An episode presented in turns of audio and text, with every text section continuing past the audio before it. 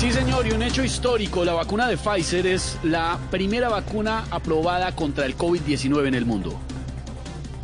Ave María, apenas llegue esa vacuna a Colombia, dicen que la fila va a ser tan larga que la gente no va a saber si están vacunando o están todavía en el velorio de Maradona.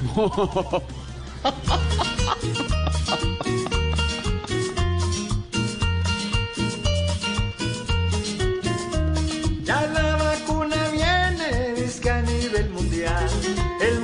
está de fiesta y prepara carnaval. A todos nos conviene porque aquí vacunar. Tan solo el LN lo sabe conjugar.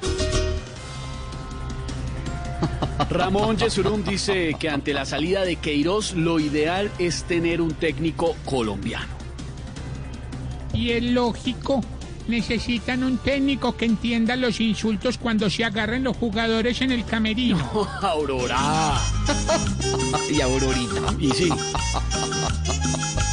Ojalá el que llegue les enseñe entrega a volver a estar entre los diez del mundo. Que no sea uno de esos que alegan, pero ponga cara de María al segundo. Cuando se persiste las metas de vida, se pueden cumplir y ser número uno. Con un fútbol triste se descuida, y un oso total no nos salva ninguno.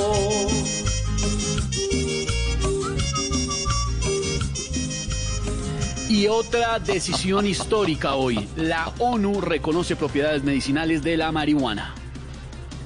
Vea, yo, yo puedo dar fe de eso, Esteban.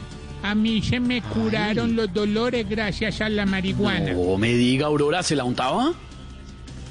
Ah, no, no, no, un sobrino la vendía para poder comprarme los remedios. No.